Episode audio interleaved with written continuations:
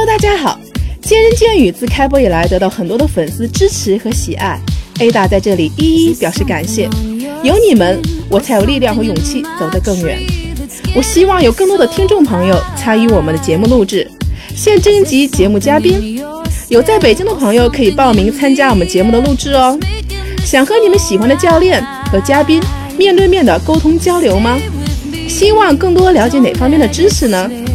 想免费体验哪些运动课程呢？欢迎大家加我们的节目公众号“见人见语”和我们联系报名。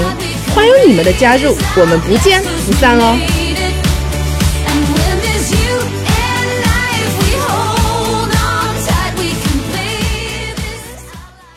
本身喜欢健身和运动，所以会经常关注一些健身方面的公众号。火辣健身就是其中的一个，而且我欣赏的麦老师麦卡也是其中的一员哦。今天我请了麦卡做客我的节目，跟大家一起分享他健身的历程，希望对大家有所帮助。那首先还是请我的嘉宾跟大家打个招呼吧。Hello，大家好，我是 McKay 啊，其实不是 McKay，McKay McKay 是吗？Sorry，那我念错了。对，因为呃这个名字比较很多人都不会念。McKay，我再说一遍。哎，我知道 McKay，你是今年。呃，二月份才才回，是春节时候回来回国的。现在在悉尼，澳洲悉尼，在澳洲悉尼是吗？对，在那边生活工作啊这种。为啥回到这个祖国的怀抱？为啥来到北京？我也比较好奇。嗯，这个缘分吧。嗯，那时候碰到那个我们火辣健身的老板。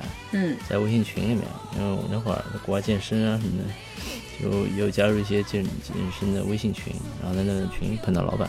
嗯。然后他就来跟我聊，嗯，我那时候其实在国外生活的好好的，其实对我听说了，本来是有车有房有家，过得挺滋润的，是吧？用我们来说，其实过得挺滋润的，是吗？在澳洲还是还是比较滋润的，健健身，上上班。嗯，那后来解释也是跟自己个性有关吧，可能比较喜欢去探索一些未知的东西，然后对国内的互联网圈，对国内的传统的健身行业都是还是有那么点憧憬的。嗯，那就既然有这么一个机会，就想说你就回来吧。想回来创业，实际上对，回来创业就是做点自己喜欢做的事情，是吗？是的。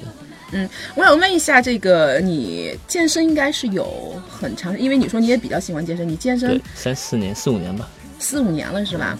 我想问一下，你你的在澳洲的工作是做什么？跟健身这个行业有关吗？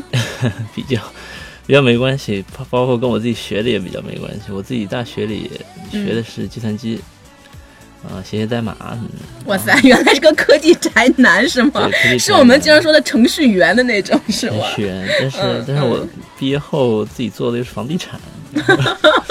那我觉得你这跨行都有点大呀，我觉得都有点大，思路都有点大。健身啊，健美啊，这个都是业余兴趣。那因为我知道，就是作为这个呃程序员来讲，我周围有一些这样的朋友，然后他们经常是在家里比较宅，喜欢打游戏。然后去打打魔兽什么的，我也是，我也是很宅是吗？在家打打 PS4，打打 Xbox 这样子。但是我觉得，就是也是因为这种生活节奏吧，就让我更加可以专注在一些业余的兴趣上，比如说健身啊。我那时候就除了工作，就去健身房，然后回家打打游戏、睡觉，非常简单。这个我就觉得特别感兴趣，因为我的这些程序，因为我有一个群嘛，然后很多都是做 CTO 的，或者做一些技术上的一些呃很很不错的一些大咖，他们没有爱好去健身，除了打游戏。所以说我好奇，那你为什么突然那么接触健身？怎么突然就是喜欢去健身了？这个嗯。就是小时候也挺瘦的，小时候一直很瘦，嗯，属于不长肉那种，就是跟大家现在很多去健身的人差不多吧，就是都是想长肉。那我那个时候主要的一个动契机，是因为就是在学这个专业的时候，然后基本上常常是一整天都坐在电脑前面，嗯，然后坐久了就这边疼那边疼。说最明显、特别严重就尾椎骨疼，尾椎骨疼到我没法站起来，没法坐下去。那然后后来就觉得站起来就不行，然后那我想去说健身房跑跑步啊什么的，然后就去去了健身房。那时候去大学健身房最早，嗯，然后去了之后又看到那么多举铁的，就想要不要举举，然 后然后就开始举了，然后。那时候在国外的话，没有那么多私教什么的，特别大学健身房是没有教练的，就全靠自己练。嗯，那自己练怎么去练呢？就当然一开始肯定自己也不懂嘛，然后就跟一些嗯练的比较好的鬼佬同学交流，或者就是回家上网看看 YouTube 啊什么的。就自己去等于自己去搜索一些你感兴趣的，或者说摸索，对，看人家怎么练的，主要是看一些练好的人怎么练的。那你实际上就是你去健身也是因为，因为我也发现这个问题啊，我跟一些做这个 IT 的一些朋友、程序员的朋友，他们可能最明显的就是一个是颈椎，那一个是腰椎，然后坐久了其实都会有些不舒服，对。那实际上就是说，可能也是出于这个身体原因，迫使你不得不想，哎，我是不是应该该运动运动了？其实这个是最最最根本的一个原因啊，然后让你想想，我我想去健身。我也发现大家会说说，当自己的身体已经出现些问题了。啊，大家觉得我们真的应该去去运动了，所以说这个其实就健康角度来讲，这个是有点晚的，已经出问题了，你才想起来，就好像你已经出问题了才去医院一样。但是这个好像维持健康，你可能要通过常见平时习惯里就运动啊，包括你体检啊，这些都是。对，所以说这个这个意识还是要有的，要有的。我想问一下，就是说，也是因为那个明凯是身体是原来是比较还是比较瘦，然后你也是希望能够长点肉，是吧？对我健身前六十二公斤，一七五六十二公斤，然后后来健身练练练练到七十二公斤，就其实长长得也不是很多，但是维度还是变化挺大的。对，所以我就想问一下，就是健身，因为已经有四五年了，是吧？你就说健身给你带来一个什呃一个哪些方面的转变？对你自己来讲，你自己这内心的感受？自己来讲，肯定包括你的身材呀，你这些习惯呢，包括你的一些正常的生活、工作上面，你很难说是你会去感受到一个很大的一个成就感啊这些东西嘛。然后我觉得我健身就跟好像人家说，比方说人生中第一次完成那个全马一样，嗯。我觉得我那会儿就是练练练了四年之后，打了一次那种自然健美比赛，就是还是感觉蛮有成就感的嘛，对自己来说，就是能够坚持做一件事情，然后而且是。比较特殊的一件事情，对这个我就想想想问啊，明凯，因为我看过这个明凯的照片，呃，尤其在打比赛的参赛的一些照片啊，这个我们可会把这个明凯这个比赛照片作为我们这个节目的封面，大家可以去看一下，看一下啊，因为这个照片真的我觉得是非常非常好的一个一个一个状态，所以说我就特别想感兴趣，你作为一个。属于这个爱好者，尤其刚开始一个菜鸟，一个小白是吧？到后来去参加一个一个一个一个比赛，我想问，而且这个比赛应该也是国际性的，这是一个什么样的比赛？怎么想去参加这个比赛呢？是 INBA，嗯，就是全称是 International Natural Bodybuilding Association，就是国际自然健美协会。因为我那时候打的就是自然健美，比赛的体重不高，比赛的体重差不多六十二公斤，但是那个时候就是。打这个比赛也是说想给自己的这个整个健美长期长期在这么一个练下来给一个交代吧。哇，当时就这么简单，就想去参加这个比赛，想给自己一个交代或证明，对自己。你这健身多长时间？然后你去参加这个比赛的？练了三年多吧，四年不到的时候去，第四年就是整个是在处于一个备赛的状态了。啊，那等于练了三四年，然后去参加这样的一个。对，也是年那去年年初年初一个嗯一个朋友他是。他是也是打这个比赛的，嗯，啊，他说，哎，你可以去试试看，这样的，然后就忽悠我去了。我在那也是等于稀里糊涂被人忽悠去了。有一点，有一点，而且我觉得我那时候的整个体重状态，其实打健体更合适一点，就是那个沙滩裤健美，那个可能就是叫我们叫 men's physique，嗯。会更好一些。对，然后其实脱完脂之后，我的维度小了蛮多的。我自己本来预期没想到会小那么多。我想问一下，像你说这个呃，IMB 这个什么比赛？IMBA，IMBA 是吧？它这个跟那个沙滩裤的就那种健美有什么区别啊？就是对要对选手的要求上。它这个是一个就是嗯，算是比赛的那个协会吧。嗯。然后它里面会承办，它承会承办自然健美比赛，也会承办那个沙滩裤健美比赛，只是不同的组。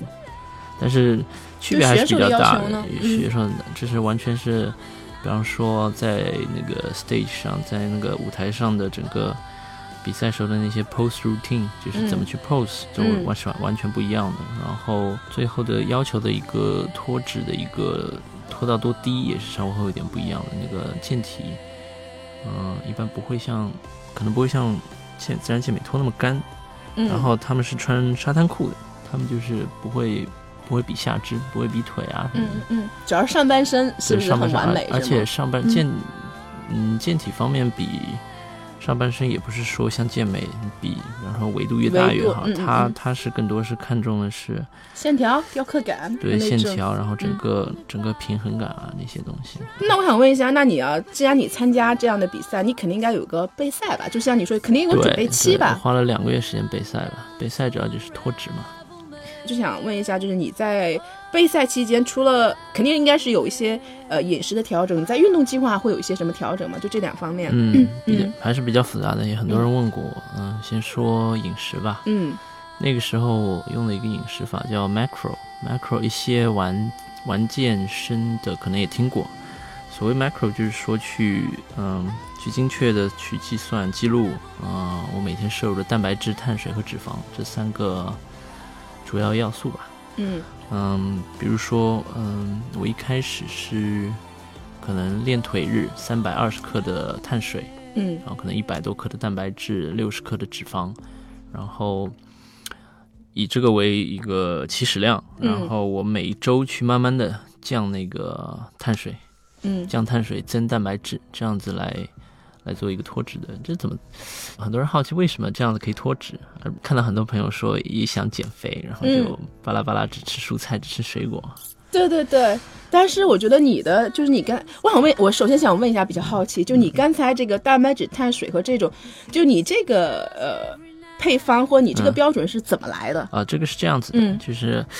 我们很多朋友，呃，我周围很多朋友也是会知道这个 macro，但是他们可能开始的时候就是说去网上找一个计算器，因为我们可以网上，比方说 bodybuilding.com 啊，都有会有一些电子的计算器，你就可以直接用，比方说输入你的体重，输入你的训练量，输入你的身高，嗯，包括输入你的年龄，它给你一个量，但其实那个是比较不精确的，因为呃个体差异还是很大的，嗯。然后我那个时候用的是，就是我花了呃一周多的时间吧。先去记录我平时随便乱吃的这么一个量啊？你会记录吗？你真的会记录你每天的一些吃的东西？必须要去记录。呃，就是只是那只是花，只是那个开始备赛才记录的，以前是不记录的。就花两周去记录，比方说，即使我在外面吃，或者说我买回来的那个成菜，这这国外有个好处，就是国外很多食物，它那个是提供。提供那个营养表的啊，就卡你的卡路里、你的脂肪、你的脂肪、碳水、蛋白质。就比方说，我那个去超市里买一个现成的烤鸡，OK，它上面都有这个。哦，都有这些最基本的一些营养的配表。因为我说我说这很难去记录和这些东西，是很难记录。那我那样通过那样通过一周时间去知道，嗯，就记录到就是我平时吃大概是在是一个什么水平上面，嗯，然后通过那个来来算出一个平均值来，然后就知道我一个起始量，就是比方说我。维持正常的训练，然后，呃，吃那些东西就可以满足我身体的一些消耗。嗯嗯嗯。然后就从那个上面开始去去做一些啊调整，做调整，做出一做出一个标准化的 macro。标准化这个东西。嗯。哦，那这个分也会分练腿日和非练腿日，会比较复杂，很复杂。我觉得你这个真的，我觉得有点比较极致的这种啊，我说比较变态的这种，因为每天吃一样的东西。对，然后因为我因为我跟那个明凯聊的时候，他会告诉我，他真的会拿这个秤呃秤啊，然后去去量几十克、几十克、几十克。比方说吃吃每天吃多少蛋白质，我就会在早上的时候就称出来多少鸡胸肉，生的鸡胸肉，然后换算成蛋白质，嗯，然后就去。嗯，做菜，然后就烹调嘛，然后分成可能五到六顿。那就是说，因为你要脱脂嘛，因为这个你刚才说脱脂，可能这个体脂是它很重要的，那你就会不停的会减少一些量或一些呃，是慢慢的去减少碳水，然后增加蛋白质，而且这个过程是我会做的比较慢一点，花两个月。为什么花两个月时间？就是说希望尽可能慢的去把这个嗯脂肪消耗掉，然后。同时，尽可能的维持，甚至说还可以去增加我的肌肉量。嗯嗯嗯，所以说这个饮食调整，我觉得好精细啊！我觉得很很很 精细，好精细，因为包括您可能要采购一天的食材，然后呃把这个刻度分配好，然后再可能分五次或六次，然后把它去吃掉，而且要根据你每天训练的不同部位。是吧？你都会有所调整。对，我觉得你挺变态的。是，练练腿日碳水会多一点，然后非练腿日碳水少一点。碳水会少一点。嗯，呃，你的这运动计划会有一些调整吗？因为这个比赛它会对你，因为它对身材有一个什么样的要求嘛？就是不看你的维度，是看你的整个。呃，自然健美，我打算自然健美看还是看维度的。它但然后它更加看重的还有一些，就各部位的各部位肌群的一个平衡感。比方说。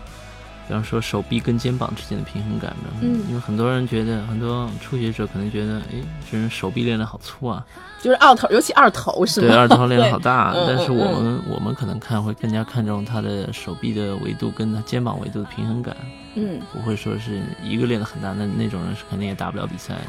嗯，那时候因为呃慢慢体脂下来了，嗯。呃，肯定一整天的这个精力会会很有限，很有限，就是训练的时候很很快会开始变得累啊什么的。是吧那是？对，那个时候。那你训练计划会有特别的，比如说会调特别的整调整吗？调整蛮大的，嗯啊，调整蛮大的。以前以前的话是我可能就一周五练，四五练，然后休息两天，每个星期一个部位就练一次而已。嗯然后那个时候开始备赛之后，就会拼命的压缩，一周七天，然后每个部位都争取一周可以练两次。每个部位一周练两次，那你还有休息日吗？我就特别，没没。有，我觉得你还有一周就七天，你还要练两次，那对每我觉得。每个部位练两次，嗯。嗯，有有很多方面考量，比方说为什么我那个时候开始练两次腿，嗯。就是我本身腿是腿是比较弱的，因为我健身第一年没有怎么练腿，健身第一年那时候腿很细，然后嗯。第二年才开始练的，然后一直到开始备赛的时候，其实腿还是我我自己这块比较偏弱的，嗯。然后更多还有比方说像 hamstring，嗯。就是我们所说的腿腿筋，对，大腿后侧腿筋，那个时候我也是很弱的，因为我那块特别难练。然后对，没错，然后是拼命练那块，然后通过一些可能比较轻的，然后去比较轻的训练重量去频繁的刺激它，想说把那块的尽可能让它去脱脂脱水吧。就在最短的时间内，你还是希望通过多一些的训练刺激，然后达到你想要的那种效果。对对对实际上还是主要是这对样，。每天会在镜子前面做一遍所有的那个比赛时候的那个 post routine。你会不会觉得吐啊？我觉得你每天 每天早上要做一遍，晚上再做一遍吗？嗯，那时候蛮有，倒不会，我我嗯因为我可能我也比较喜欢照镜子是吗？不是喜不是喜欢照，蛮喜欢对对，那会儿脱脂脱水之后是蛮喜欢照镜的，因为手臂上的那些纹路都会出来，蛮夸很清晰的，尤其这个肌，我知道那种肌肉纹路越来越清晰，对对对，可能会会看出来有成。就感的。因为他对脱脂要求很低，而且我看过敏呃敏感的时候照片，就基本上我觉得我当时看了体脂就是。脱到百分之四吧。对，我说你这体脂一看那照片，我觉得最少三到五之间，可能就三到五之间，很低的。嗯，所以我想知道，除了你的正常的饮食的调调整啊，比如说慢慢降碳水，嗯。我想知道你比赛身体达到那个最佳状态的，肯定是有一些小秘诀，我就要跟大家分享，因为你跟我提过的一些，嗯，比如说我没有听过的什么喜马拉雅盐和什么碳水粉一类东西，嗯。这也是我回国后才发现的，就是我发觉，嗯、国内不少在玩这一块的，或者说一些爱好者吧，嗯。他们用的一些方法还是，嗯、比方说一道脱一道脱脂，一道脱脱脂，嗯或者说饮食，一个是饮食，一个是呃脱水，跟我接触的比较不一样。像嗯我、我们在国外玩的时候，脱水是反而是拼命的多喝水。我看、嗯我看到国内一些玩这个的，他们他们是到比赛前才开始那个。比赛前可能一两周才开始脱水，嗯就那时候他们就完全就尽量每天少喝水。嗯嗯，但我那时候反而不是，我那个时候是之前备赛的那两个月都是慢慢的加加水，然后说我一开始前半个月每天喝三到四升水，后来慢慢喝加到五到六升水，最后我是最后那一两周我是每天要喝进去七升水，那时候你是越喝越多是吗？你要脱水，越就你越喝越多是非？常痛苦，半个小时上一次厕所。就就为什么是我那个时候反正是嗯多喝水，就是其实也是有有有依据的，就是嗯呃本身人体皮下储水，嗯就因为首先说脱水，我们脱的是哪块水？脱水我们脱的是要皮下的那块水，而不是说嗯肌肉里面的水要脱掉。那皮下那块水就是脱掉之后，可以说是帮助，就是来来来看到这个肌肉的线条嘛。线条纹路，嗯对吧然后这皮下的水分是怎么来堆积出来的？就是说，人体它大脑会给身体一个信号，它要储存一定的保命水。嗯因为大部分人正常的喝的水，一天里面很多人可能他不觉得渴，他就不去喝水，对，对吧？那么想不起来去喝，但是他的，人体机对嗯想不起来去喝，那人体机能还是可以工作的，就是很多时候这部分就是靠的我们储存在那个皮下的水，比方说特别是后腰啊，还有腿筋，还有屁股都是呃重点储存水分的地方。嗯然后就比方说把你丢到沙漠里，有这些水还是可以耗一，还是耗一段时间的，还是可以耗一段时间的。嗯对对对。然后，那我那时候为什么多喝水？就是我拼命给自己喝水，那么大脑收到一个信号，就是说我的人体吸收的水分已经足够了，嗯那我就会开始排水，它就会把皮下的多余的储存的水分排掉。哦，那实际上等于你只有在大脑，就像呃，就给大脑信号说，我不会有一些什么生命的危险，或者我已经要有足够的东西了，我要把多余的水分要排出去了，它才会把这么做的好处就是我可以保持肌肉里面的一个水分量，同时又去减少掉那个嗯、呃皮下的水分，因为你不希望肌肉脱水。肌肉脱水的话，肌肉维度会变小嘛，因为肌肉里面还是血液嘛，血液少了，那维度肯定会减小嘛，嗯嗯嗯，对吧？这是一个，就是因为我发觉国内好多朋友还是说不喝水，那不喝水，不喝水脱也脱，但是肌肉不也脱了吗？对，嗯是这是一个。然后像饮食一些不一样的，就是我直到最后也没有说断油断盐过，对，因为最后真的是要我脱脱油对脱盐嘛，我拖到百这个分之四也从来没有会拖油拖盐，倒不是说跟我个人身体有什么特殊条件有关，主要是我还是可能我用的一些东西不一样吧。嗯就比方说油，我用的是一叫椰子油。嗯一些健身的朋友听说过，就是椰子油跟传统的可能橄榄油啊，或者一些其他食用油会有一些区别。它是可以增加你的某种程度增加你的代谢率的。椰子油是吗对，？椰子油，嗯嗯嗯，椰子油天然椰子油，那个东西我是一直在用它来做菜，然后而且使用量可以，比方说控制在我每天摄入脂肪五十克或者六十克的脂肪，它是在那个维度范围内的。嗯也就不会有什么问题。嗯，然后像盐我也从来没断过，反正这会儿之前我会加大用盐吧。我为什？么加大用盐呢？而且你用的盐叫什么喜马拉雅盐？对我用了一个叫 pink salt，嗯嗯，就是它是粉色色的对，嗯蛮好看的。嗯，就喜马拉雅盐，它是好像喜马拉雅山下面独有的一种盐。所以说，那你实际上在后期的时候，你仍然用这个，你在烹饪的时候，对，还是还会用这个喜马拉雅盐是吗？对。哦，嗯那还有一个就是我说你说有一个什么叫碳水粉，一般我知道大家用这个蛋白粉啊，嗯就这个好像很正常，但你这个碳碳水粉是是做什么用？嗯，嗯很多人还问我怎么吃补剂，特别一些我们火辣健身的用户啊，什嗯么特别爱问我怎么吃补剂。补剂这块也是啊，因为我也是自然健美嘛，就是但是自然健美不代表说我完全不吃补剂。很多人对补剂的理解会有点有点误区，就补剂嗯也不是说、不是说在吃药，它只是说我通过自然食物摄取不足的一些东西。就比方说像肌酸啊、蛋白质，这些都是你吃肉就可以获取的。但是我吃不进那么多肉啊，怎么办？通过补剂，也就所谓的补剂代餐嗯来摄入。嗯，然后我那个时候补剂主要是吃，主要我只有训练后吃，因为备赛那段时间，毕竟在减少这个碳水的摄入，还是很容易感觉饿的。肯定，而且脾气会暴躁，是对，吧？脾气暴躁，就是会对自然食物的那个饥饿感会更加强一点，所以我那时候反而是吃的比较少补剂，就是每天就只是训练后会吃。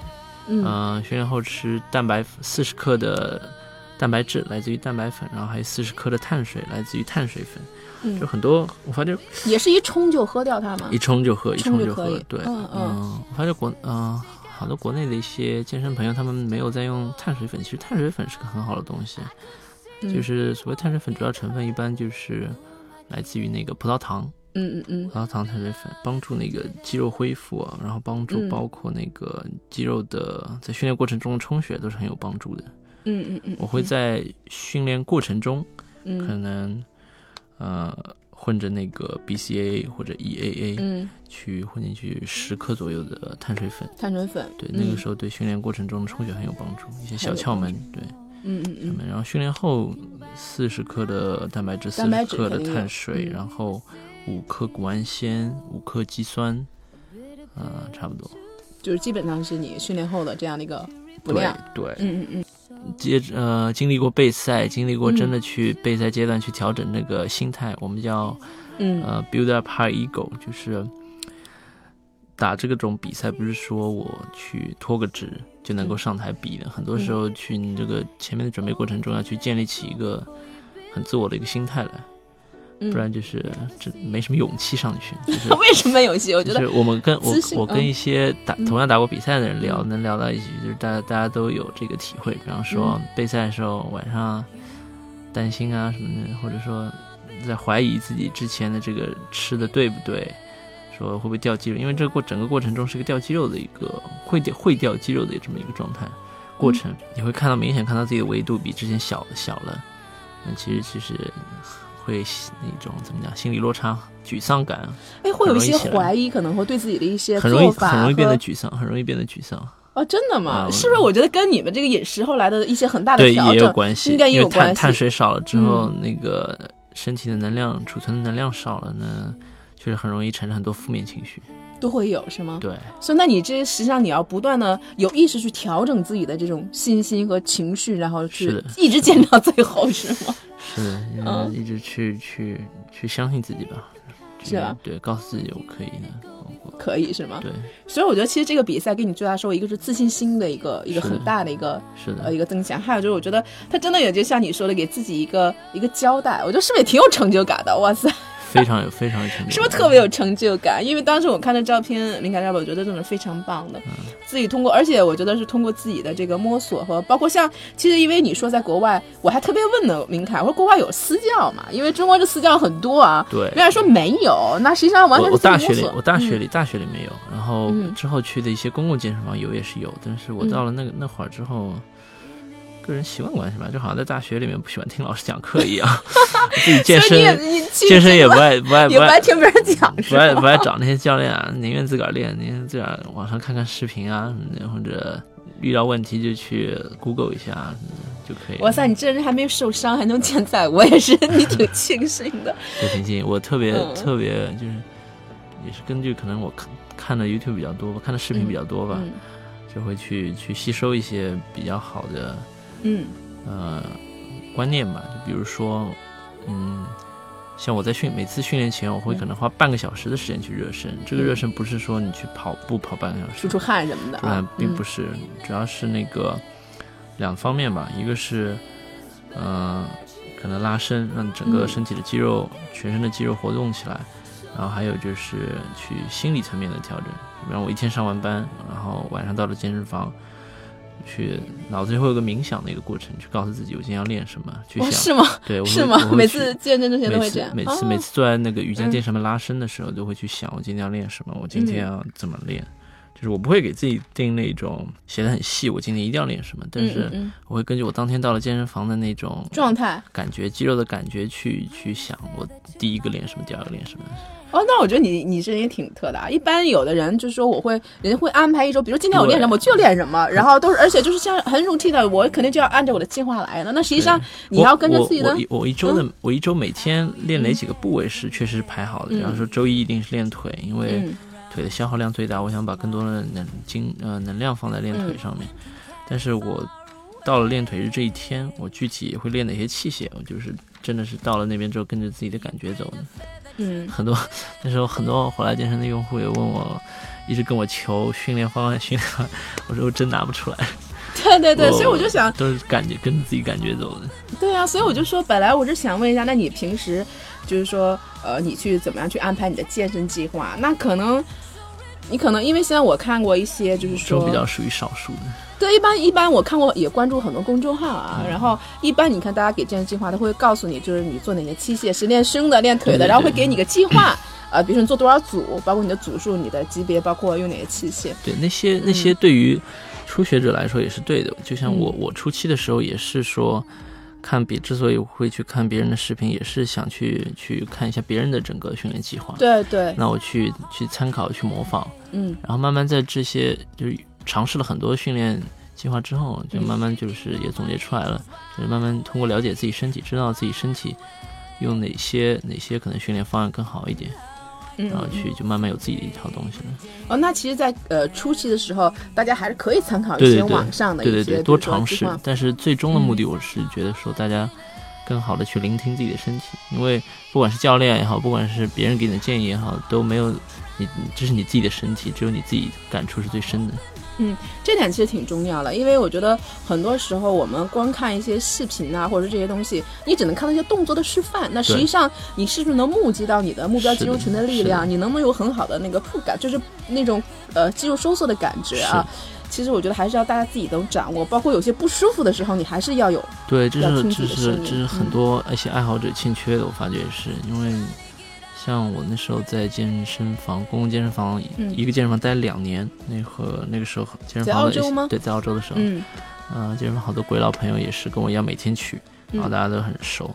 在那两年里面，就是真的身体变化大的，好像也就我一个，其他人跟每天来打卡一样，嗯，就是可能也是我自己吧，就是会比较在意一些细节，就训练过程中我会真的去去感觉自己的目标肌肉。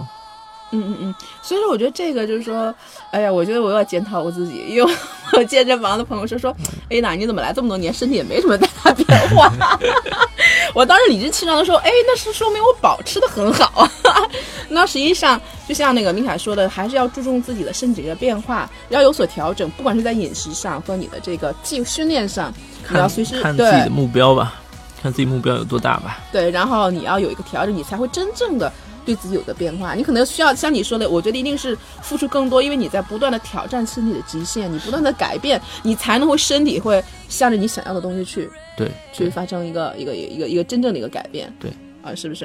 我想问一下明凯，就是我想，因为我知道你在备赛期间还是挺挺非常一个很极致的，我觉得很变态，但是 都蛮极端的，对我觉得真的一般人真的很难去做到这种啊，很难，对，而且我知道你是自己是采购，对吧？对，因为我因为。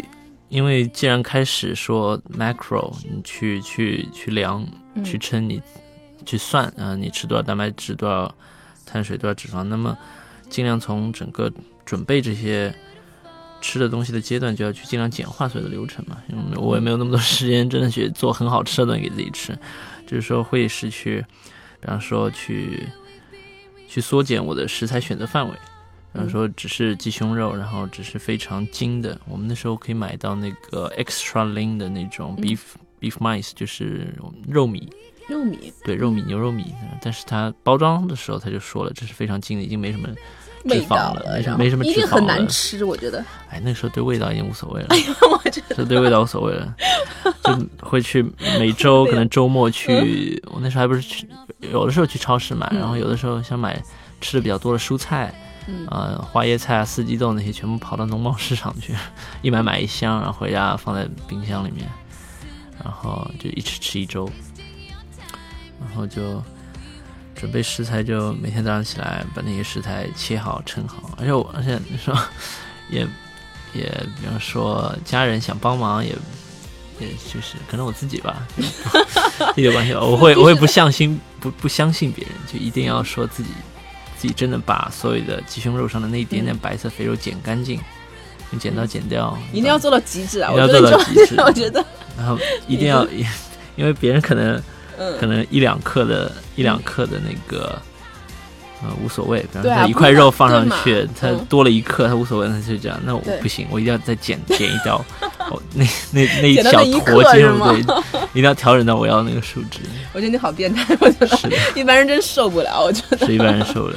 对，所以我觉得，那你平时，比如说，那你平时就是除了备赛之外，你平时训练，比如现在平时训练的话，那你在饮食上会有什么很很注重吗？我先说一下啊，其实他一点都不注重。那天晚上我们一起吃饭，他竟然要了一大堆干炒牛河，我这里一口没有吃啊。大家都说，哎，那他自己吃的还蛮香的，是蛮好吃的。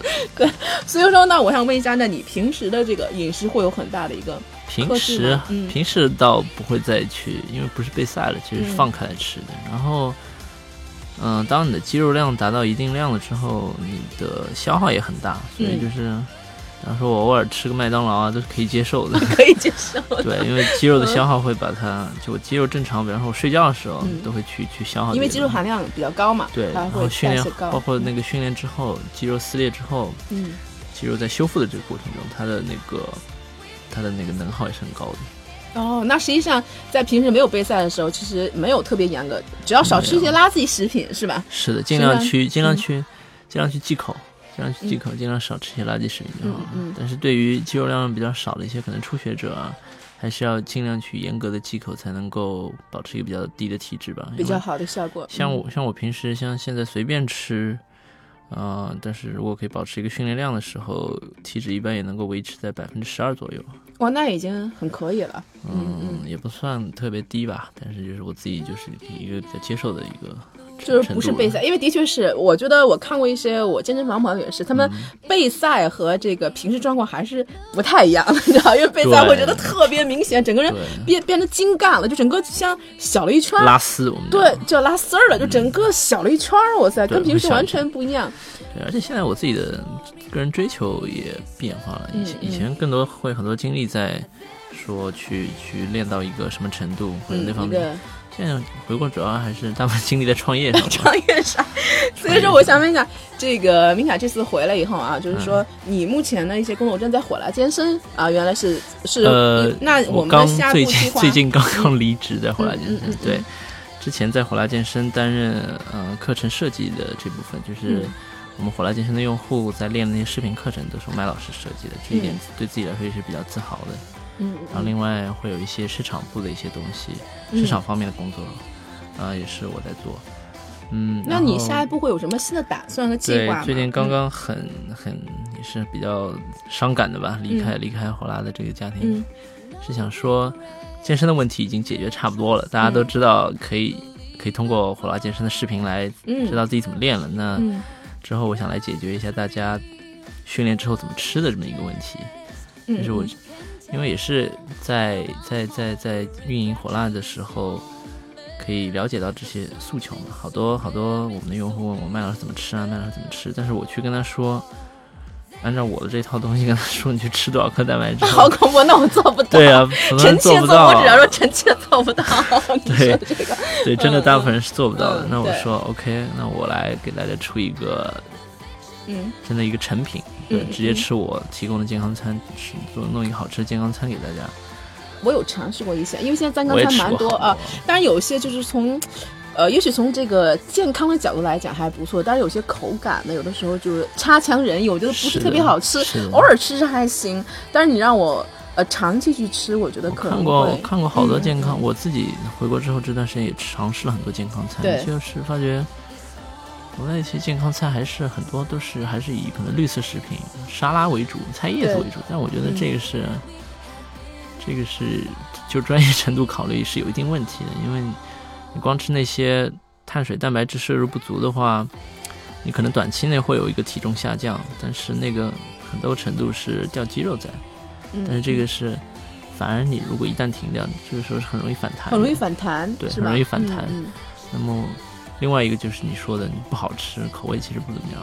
我也是觉得，因为我自己也是个吃货吧，其实挺喜欢吃的。挺喜欢 吃。赛的时候，我觉得你肯定是牺牲了好多，因为我一听你你做那些东西，我觉得，哎呦我的天，没办法吃的。我靠！我比赛完，比赛完，你有没有狂吃？比赛完当天，我就肯德基买了一个全家桶，自己带回家啃。你你也就这点追求，比赛里买了个肯德基全家桶。哎，没什么追求，没什么追求。那是那个是最爽的，那我也希望说可以做出口味上很好吃的这么一个，然后光吃就能够减肥的这么一个健康餐。啊，真的？那我觉得好期待。那那我觉得咱们这个健康餐，首先第一个应该是。还是蛮好吃的，我不会说必须是好吃，必须好吃是吗？而且我知道你还找了一些三星的那个米其林大厨是吗？我的 哇，我觉得这个我觉得特别牛的一个地方，我还很感兴趣。这个人脉人脉还可以吧？就是我的 team 呃 team 的组成还可以，有有比较牛逼的大厨在我背后给我撑腰。那我想问一下，会不会很贵啊？因为我觉得太贵的话，我觉得哇，不会不会不会，还是还是会我会做外卖。是大家可以比较亲民嘛，价格对比较亲民以后我们的定定位也价格也应该是比较亲民的，是的，是的，就是我还是主要会来满足这些，因为我也看到国内现在很多的人，越来越多的人对这个生活品质的这么一个追求嘛，生活品质，吃啊住啊练啊，对吧？吃是肯定是很很重要的一个，那么有那么多人向往这个健康的饮食。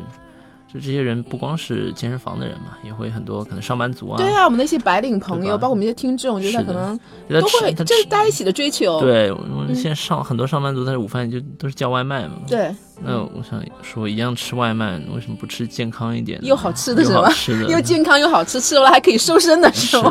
我好期待呀！那现在我我就挺期待的，我们这个这个健康餐会很快推出来吗？嗯，现在研发过程中，要研发，可能会明年年初跟大家见面。哦，那也蛮快的。那那我还是希望以后我们的听众会有一个 试吃的免费试吃的机会啊，妥妥的，妥妥的。那必须的啊。那最后我想那个明凯给我们呃听众，就一些喜欢健身类的朋友，呃，给大家一些建议嘛，就是可以简短的说一下建议。建议，嗯嗯，建议如果是。我按目标来说吧，嗯，比方说减肥，很多人问我说怎么减肥，嗯，那减肥其实就是很简单，做有氧，一个是有氧，啊，有氧，一个是那个饮食上忌口，嗯，训练方面因为会可能会变得比较复杂，可能尽量去保持肌肉量的这么一个有氧，我觉得是最好的，这样子你不会说。代谢不会说代谢率下降，可能做一些 heat 是我个人比较推荐的。对对对，就是你又可以去减脂，然后又可以不会掉太多肌肉。掉太多肌肉。对，因为长时间的有氧其实是比较掉肌肉的。对，嗯嗯。然后男性朋友的话，增肌的话，我觉得像初学者，嗯，肌肉量少的时候，你可以说我一天练几个部位，可能我又练胸又练手臂啊什么的。嗯嗯。然后慢慢的你会发觉到，你当你肌肉量大了之后。嗯，你去练那么多，你可能对一个部位的刺激是不够的，然后会慢慢的分到可能一周每个部位，一个部位就是一天来练。我我刚刚忘了问你个问题，一般你会练一个部位，你会练多久？就每天的时间大概多一小时？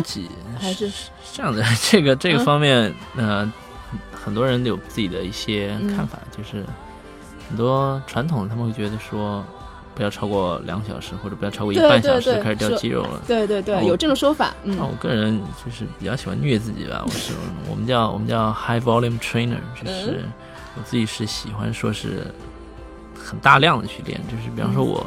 非练腿日，我会可能至少练到两小时；练腿日，我可能会虐到自己三个小时。你会你会爬着出去吗？我特别想知道。对对对，你会爬出健身房吗？结果练练腿日那时候，那时候的成就感主要就来自于，比方说我练完腿之后，出门走个楼梯都抽筋。有一次特别逗，那时候跟朋友练完去一家韩国馆子吃饭，然后就坐在那儿嘛，然后吃完之后大家起身走，他们俩走出去了。我一站起来不对，我靠，腿抽筋抽的我站不起来，直接跪在地上，真的假？巨尴尬。然后让店员帮我吹，叫他们俩回来扶我。真的吗？我真的真的。然后对我发现练完之后不能坐，一坐坐下去之后一定抽筋。然后我那时候有的时候练完腿开车回家，靠一下车不对，抽抽筋抽的我爬不进家门。哇塞！我觉得果然让我说中了。我觉得你真的是。那种做到极致，我说你你真的搞不好你练好了，你会你会爬回去，爬出健身房，很很享很享受那种那种感觉，那种受虐的感觉啊。那其实 抖 S 说的好像，说的好像我是抖 S。所以说这个还是呃，明凯的意思还是说，大家还要根据自己的一个情况吧。对，啊，就你练的时间长短。对。有个根据自己，就像你说，倾听自己的声音，然后去调整。对，更多是感受自己的身体吧。感受自己的身体啊！所以今天还是非常感谢明凯做客我们的节目，也希望他有以后有机会可以更多的跟我们的听众交流，呃，跟大家更多的分享关于啊健身和营养的话题。谢谢。嗯，那这期节目到此结束，那我们下期再见，拜拜。最后，特别恳请各位喜爱我们的战友们，在你们正在收听的博客里面，帮我们点一下订阅或者点赞哦，这对我们有极大的鼓励和支持，也对我们很重要哦。另外，想跟我们一起吐槽、一起笑的朋友们，请添加我们栏目的微信公众号或者是 QQ 群，请搜索“见人见语”，健是健康的健，人是人民的人。剑语的剑呢是背持剑，我相信你们懂的哦。语是语言的语。我们的几个主播还有每次嘉宾在这里随时等候你的到来哦。同时，我要特别感谢我的好朋友大董提供了我们这个录音棚的使用，这里的设备和音质都是一流哦。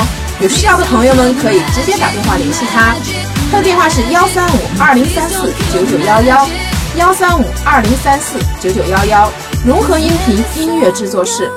再次感谢大家的收听，我们下期不见不散哦。